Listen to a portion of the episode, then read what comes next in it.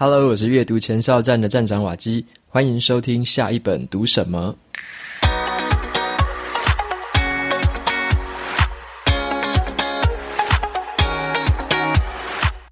今天我要跟大家分享的这本书，它的书名叫做《数据的假象》。那我认为这一本书的主题是每一个现代公民的人生必修课，因为在这个资讯爆炸的时代啊，我们很需要这种思辨跟判断的素养，才可以更聪明地做出决策，而不会被数据或资讯给操弄。今天的这本书呢，有 Kobo 的七折电子书折扣码。然后出版社也有赞助抽奖证书两本，相关的资讯都在节目的资讯栏里面，有兴趣朋友可以参考。那今天的节目呢，是由生鲜时书赞助播出。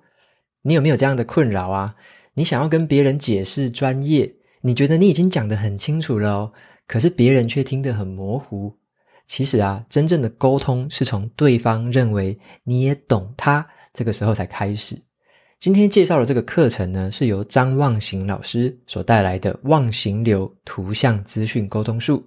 望行老师啊，他是当代的简易图像沟通的一个 KOL，那他很擅长使用这种一张图一句话的这种方式，就可以抓住你的目光，讲话讲到你的心坎里面。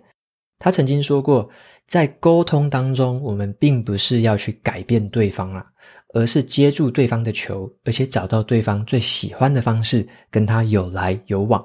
比方说啊，小时候的时候，你可能想要跟妈妈拿零用钱嘛，那你就会很知道说要表现得乖一点点，这个成功率肯定是比较高的，对不对？那这就是用爸妈他们喜欢的方式来沟通。那我们也可以顺着自己的特质去做事情，但是啊，要顺着别人的特质来调整我们跟他沟通的方式。这堂课啊，是由忘形老师跟生鲜时书合作开设的线上课程，教你一套沟通的逻辑，快速可以找到关键点，找出你要沟通的重点，活用表达的框架，才能够引起这个受众的共鸣。一张图，一句话，再复杂的事物都可以用简单的方式说清楚。八月二十二号之前，只要输入折扣码 CWS 零零七，购买课程就可以折两百元。课程连结和折扣码都放在节目资讯栏，有兴趣的朋友欢迎前往参考。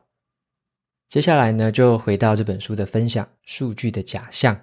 我认为在这个数位时代啊，最重要的能力之一，就是要看得懂到底是谁在胡说八道。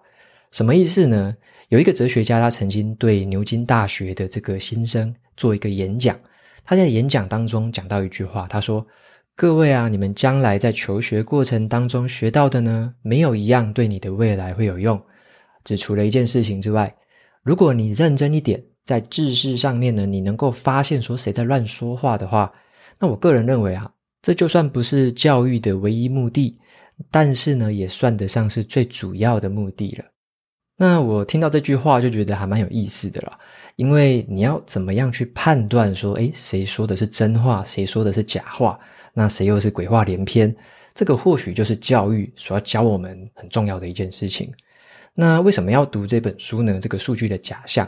我想要先问问看大家有没有一个经验啊？就像是在 Line 上面，或者说你在 Facebook 上面，可能啊，这个别人啊，或者你的长辈啊、亲戚朋友啊，会传来一些图片或者是贴文，就直接直接传私讯给你。然后呢，这个内容的文字跟数据是非常的耸动的。可是啊。你一眼就看出来了，说这个是假讯息，或者是说你产生了一点点质疑的心态，你觉得不太对，然后呢，你就觉得你应该查一下这个来源是什么，所以呢，你就透过一些工具跟搜寻的方式，找了一阵子之后，发现说，诶，这个就是一个假新闻。为什么有些人能够辨认，还有质疑跟查证这些资讯呢？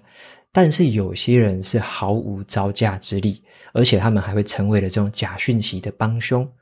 我自己观察到的状况是这样：人啊，随着年纪的增加，跟着增强的是我们的偏见，还有我们概括的这一种思考方式，就是可能以偏概全这样子，而不是我们真正的试读的能力。好，这个辨识跟阅读，或者说辨识跟判读的能力。好，那这个试读的能力跟年纪是没有什么正相关的。而是和我们的心态怎么样去质疑、怎么样分析、怎么样判断资讯的真假是有关系的。可是啊，你有没有发现，很少人教过我们，或者几乎没有人教过我们，该怎么做到辨别资讯，或者说辨别数据的这个能力？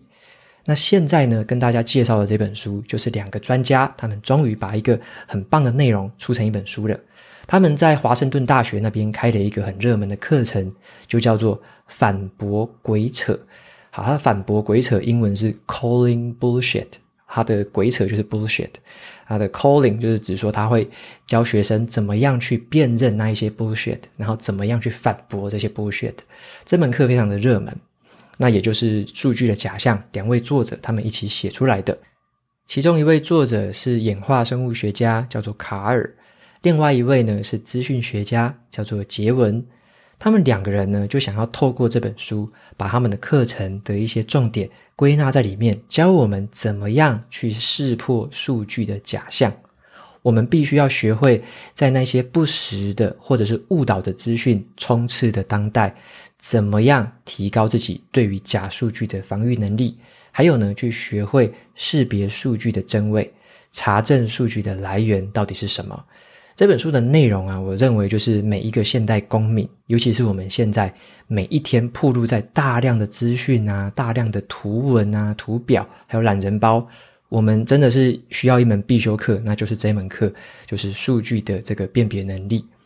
接下来就跟大家分享我简单摘录出来的三个重点，因为这本书的话，它蛮多的数字还有图表的呈现方式，所以它没有这么适合说把很多内容直接搬到这个说书的这样用听的方式来听，所以呢，我就摘录一些方便跟大家用说的方式来跟大家分享的一些内容。那第一个我们来聊一下的，就是数字是鬼扯消息的最佳载具。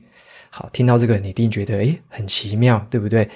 一般来说啦，我们对于文字跟数字会有不同的感受。文字是比较主观一点的，我们知道说有些人会用文字啊，会用语言，好去扭曲真相，去模糊这个事实。但是你如果听到了数字，你就觉得诶好像很客观，对不对？数字就是一个精准度、一个科学手法的这个代表嘛。可是实际上啊，数字。反而是很容易被有心人士给操弄的。那很讽刺的一件事情就是说，哈，有一些怀疑论者，就是专门在怀疑别人的，或者是悲观论者、怀疑论者，他们都会说自己只想要看数据资料，或者他就强调说，诶，每个人都要让这个数字啊，让量测数字替自己讲话。那很多人也会喜欢说，这个数据资料是不会骗人的啦。可是，正是因为这种说法，所以它潜藏着很多危险。我们要注意一件事情哦，就是数字或者是量测的那个数值啊，即使是很正确的，有些人还是会用这些数据去编织出一些鬼扯的这个谎言。他们会用那些正确的数据去引导出另外一个截然不同的结论。我们要记得的是，往往啊，误导我们的也是这些数据资料。我就举一个比较生活化的例子给大家听听看。有一家饮料公司，他们推出了一款即溶式的热巧克力。在这个热巧克力的包装上面，他们就写着很大的一个标语，他说：“百分之九十九点九不含咖啡因。”好，百分之九十九点九不含咖啡因。你觉得你看到这个包装之后，你如果在睡觉之前，你想要喝这杯热巧克力的话，你敢喝吗？你喝下去的话，你觉得自己睡得着吗？那很有趣的就是，我来跟你讲另外一个数字，你听听看。星巴克的这种低滤式的浓咖啡，它的咖啡因含量大概是占总重量的，也是接近零点一 percent 啊，就是百分之零点一。它也能够把自己叫做是百分之九十九点九不含咖啡因。所以呢，刚刚所说的这个热巧克力，跟这个星巴克的这种浓咖啡。它的咖啡因含量几乎是一样的啊，可是它的标语写那样就在误导你嘛。所以你看了那个标语之后，你如果没有任何的比较基准，你就会觉得喝下去好像没关系啊，这个咖啡因含量这么低。好，所以同样都是百分之九十九点九不含咖啡因，它呈现出来的这个方式就带有一点点误导的嫌疑了。那看到一个这种很简单的数字。往往不能代表全貌，好，它就是不是一个全貌啦，它就只是挑它想要给你看的这个数字而已。那我们要怎么样去辨别这些东西呢？我们必须要更进一步的去探寻、去探问，说它的分母到底是什么？那它这个数量级是可以用来跟谁比较？那甚至是啊，有些人可能更仔细一点，他会说，那把时间尺度放长，好，这个一年、两年、十年之后，这个数字它代表的意义是什么？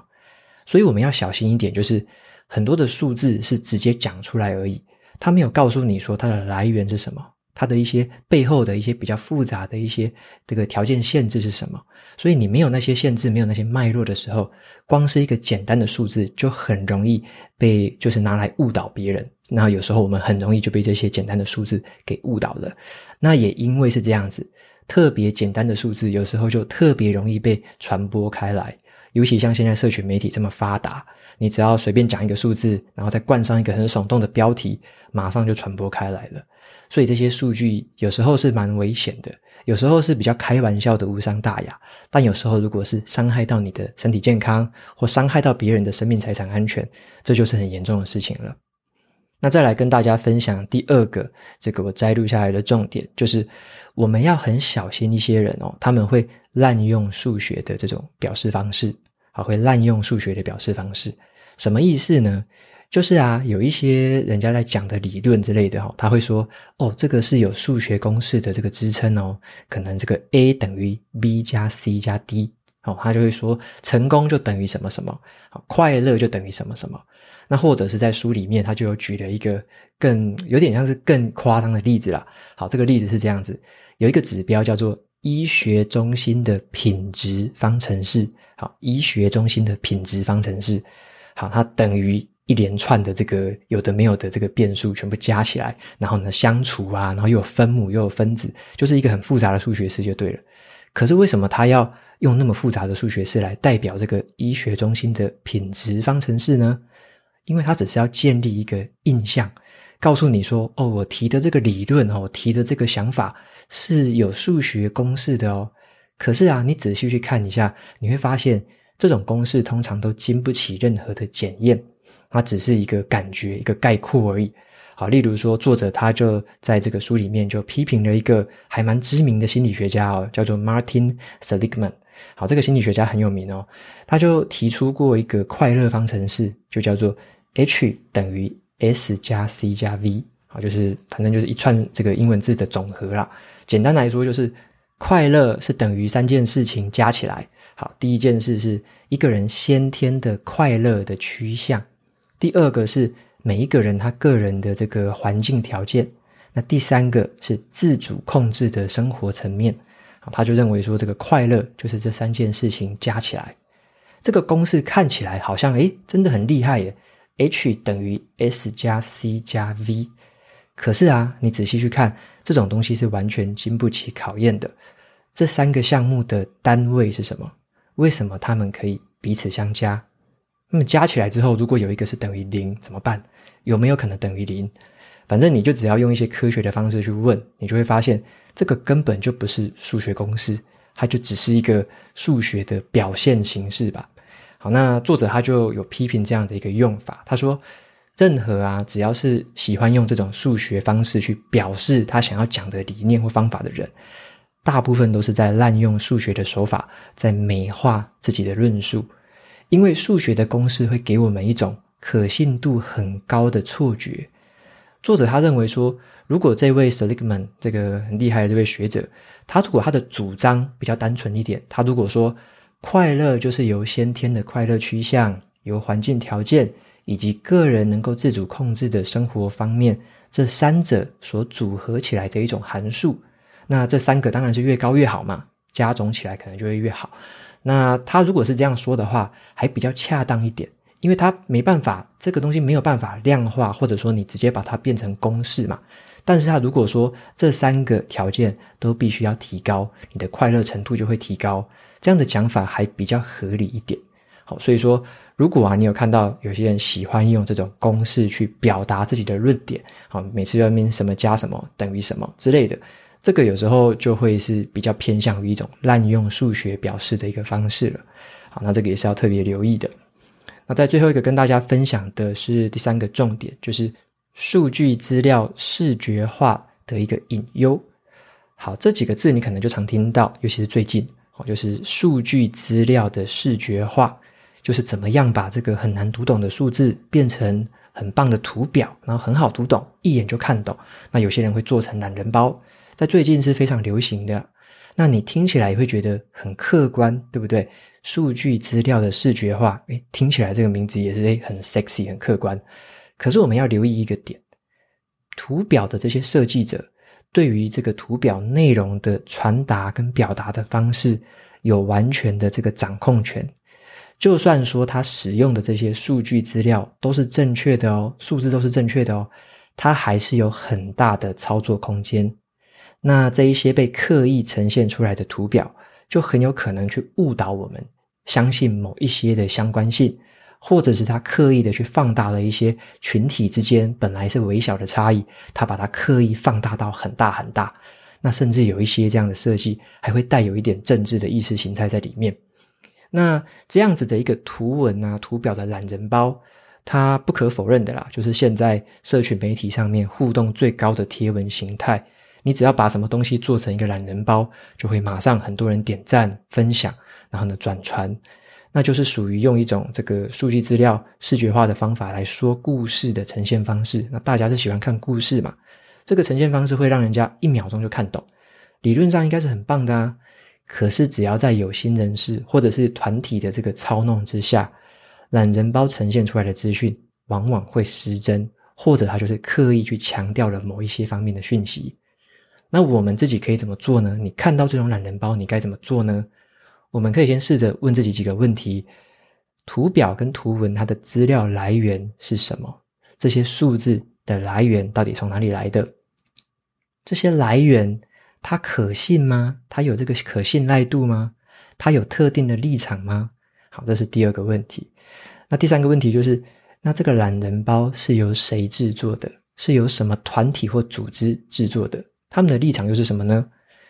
如果你发现哦，有一些图表，它完全没有附资讯来源的，它没有告诉你数字从哪里来的，完全不让你知道的，就只是呈现一个数字给你看的，这种东西你就要竖起怀疑的心。对我来说啦，我看到这种没有资讯来源的东西，我是直接忽略的，我也不会在乎那个数字到底是说什么，到底说的是我同意的，或者是我不同意的都没关系，只要是没有资讯来源的，我几乎就一律忽略，因为那没有意义了，没有资讯来源代表它。可能也不太想要你去考察，不太想要你去验证他到底说的是真的还是假的，所以这个背后不安好意的这种，有时候就会刻意的不放上这个来源，好，资讯来源就不放上去了。那有些人可能是忽略了，然后就忘记放了之类的。但是我觉得，如果是忘忘记放，那也是不太好，好，因为我就认为说是没有放到资讯来源，我会觉得很不放心，因为你没有办法经得起别人的公开检验。OK，所以说看到这种图表的时候要特别留意，尤其像现在，我觉得自己也会常常收到一些可能是长辈啊，或者说什么群主传来的一些图，然后你看到那个图就觉得三条线，然后就是觉得这个根本没有资讯来源，不知道是谁说的，不知道哪里来的，然后说得很耸动，这种东西就直接忽略掉就好了。好，所以说我们如果太常常去仰赖说你靠着图文懒人包啊去了解这个世界的话，会渐渐的哦，有点失去了自己判读这些数据的能力。好，那并不是说所有的这种方式都不好，而是说有几个先决，前面讲的几个先决条件，我们自己要留意到啊。有一些很棒的呈现方式，一些很客观的，他有给告诉你它的来源是什么，为什么他这么做，为什么他这么呈现，那一些就很棒。所以这边就是跟大家提醒说，有不同角度的看法，而且呢，你要知道，很多有心人士是在背后操弄的。我们要懂得怎么样去看出来这些差异。那以上呢，就是我分享的几个简单的重点摘录。那最后来总结一下我读这本书的体验啊，我觉得这本书算是蛮好读的，因为这个作者他们去融合了这一些有科学、有数据的一些根据，还有图表。把这背后的知识用一个蛮幽默的方式呈现出来的，就里面也会开蛮多玩笑的，或者说有一些调侃的这个成分，好，所以说在读的时候也就觉得蛮生活化的。那也有很多很实际的真实发生的例子，很多的范例在里面去解说为什么要这样子做判断，那为什么有些人会这样呈现他们的立场，他们的居心到底是什么？那这本书的话。我认为是有点像是在描述这种假新闻啊、不实资讯或者说扭曲数据，描述这一些东西的现象。那这些现象呢，它会导致了另外一个后果。之前有跟大家分享另外一本书，叫做《反制》。《反制》那一本书讲的就是这个后果，就是人们变成越来越极端，然后呢，越来越不讲理。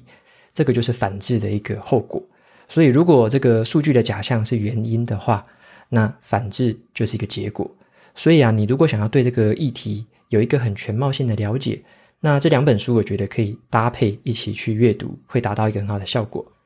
那么在读了这两本书之后啊，我觉得也给自己带来了蛮多的收获啦。那如果要说只有一个最重要的关键点的话，好，只有一个的话，因为书里面有讲好多的诀窍，但是如果你只要记一个的话，那就是资料的来源是很重要的。好，资料的来源是很重要的。我之前几个月以来，哈，包含说最近渐渐调整成的一个资讯吸收的方法是这样子的，简单跟大家分享一下。如果我看到任何一个图文，无论是文字也好，无论是这个图表啊、图片也好，任何的图文，只要是没有附资讯来源的，我就直接忽视，就是连看都不看，连吸收都不吸收，不要把垃圾的讯息吸收到脑袋里面，直接忽视，好，没有来源的直接忽视。第二个呢是。如果他有附上来源，可是我没有什么兴趣的话，好，那我也直接忽视。它有来源又怎么样？是我没有兴趣的，那我就直接忽视。第三个，如果它有附上来源，我刚好又有兴趣，可是这个来源是不可靠的来源。好，例如说这个来源就是什么农场网站啊，或者说一些意识形态超级强的网站，那你也可以直接忽略掉，因为这些不可靠的来源是没有价值的。好，那再来的话是第四个。有附上来源，我刚好又有兴趣，可是这个来源我没有听过，蛮陌生的。那我会怎么做呢？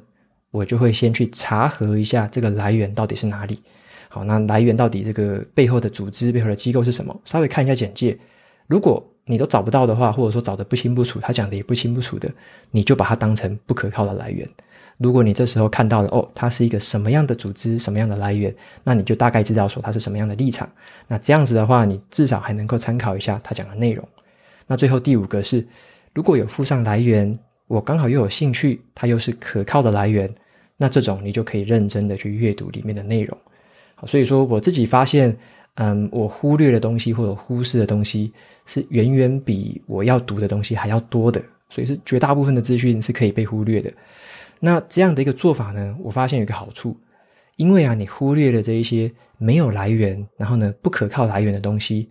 其实你忽略这些东西，对自己根本不会有任何的伤害。那我也很相信啊，未来也不会有什么伤害啦。反而是呢，你如果都一直在吸收这些没有来源的，然后呢，不可靠的，甚至是假资讯，你吸收久了，对自己或者说你传给别人一起看，那对大家都有伤害的。所以呢，我认为。辨识数据的能力，它并不是要我们去学会你要怎么样去查每一则资讯，因为没有人有那么多时间了。你要懂得是什么时候忽略掉，你不要去助长那些假资讯的传播，不要去到处转传。什么时候呢？该认真的去看哦，有可靠来源的资讯你可以看，那那一种资讯也值得你的传播。所以说有来源的、有可靠来源的那种，我认为才值得传播。那如果完全没有来源的，不知道哪里道听途说的那些谣言啊，或者是那个完全没有剧名的、完全没有这个网站的、完全不知道哪里来的，那那种资讯的话，就直接忽略就好了哈，因为你也没办法去处理它，你也没办法阻止它，说你不能传，你把它源头砍掉，你没办法做到这些事情，你唯一能做的就是在自己这一关把它做好，在自己这一关把它停下来。好，那最后的话，分享一句话是这本书的翻译，他讲的这个后记里面有一句话，我觉得很棒。他说呢，对立不见得是出于恶意，而是辨识鬼扯的能力不够；分裂不见得是刻意使然的，而是意外助长了错误讯息的散播的结果。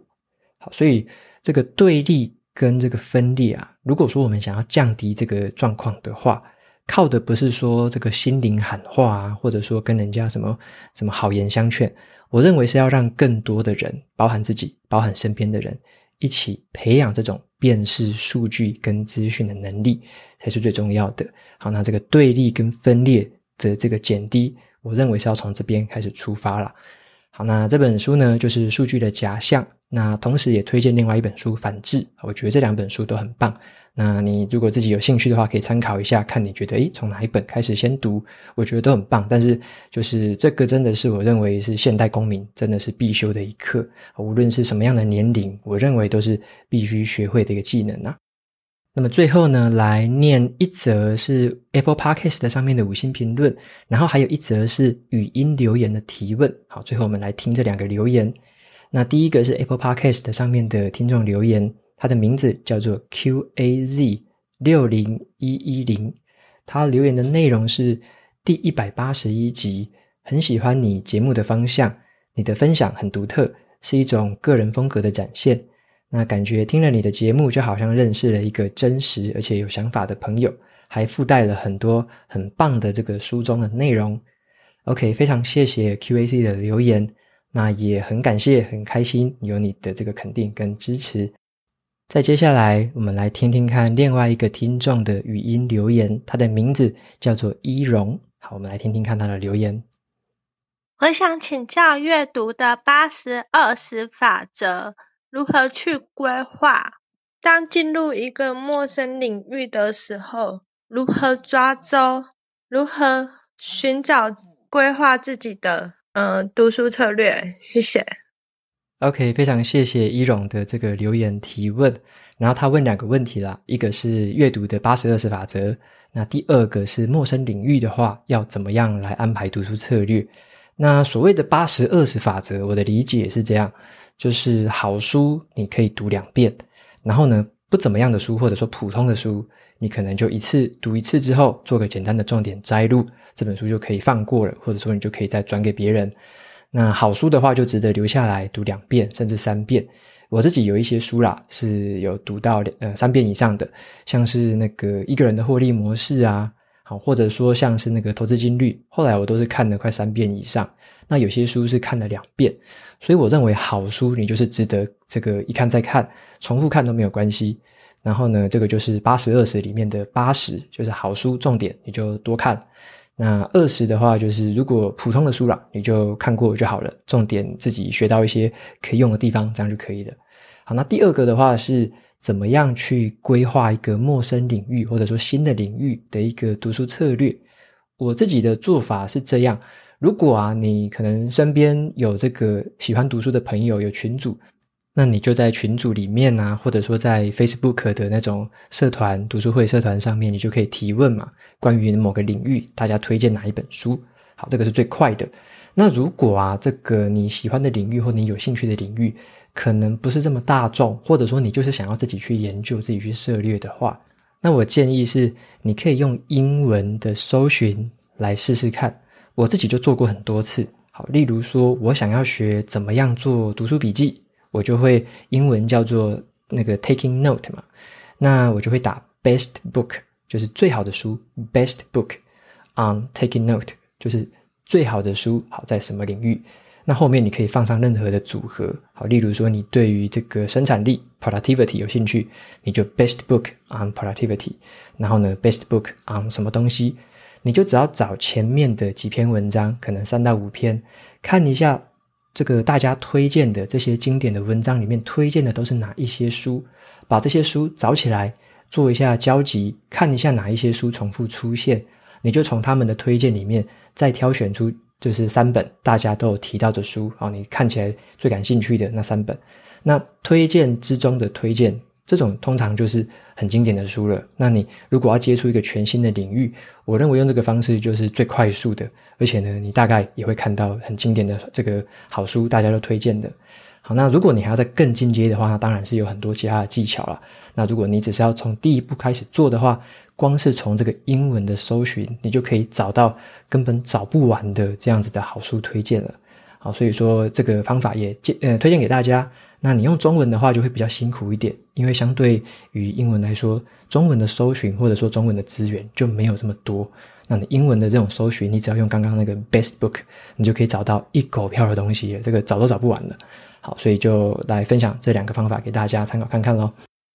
OK，那今天的节目到这边就正式进入尾声。如果你喜欢今天的节目内容，欢迎订阅下一本读什么，然后在 Apple Podcast 上面留下五星评论，推荐给其他的听众。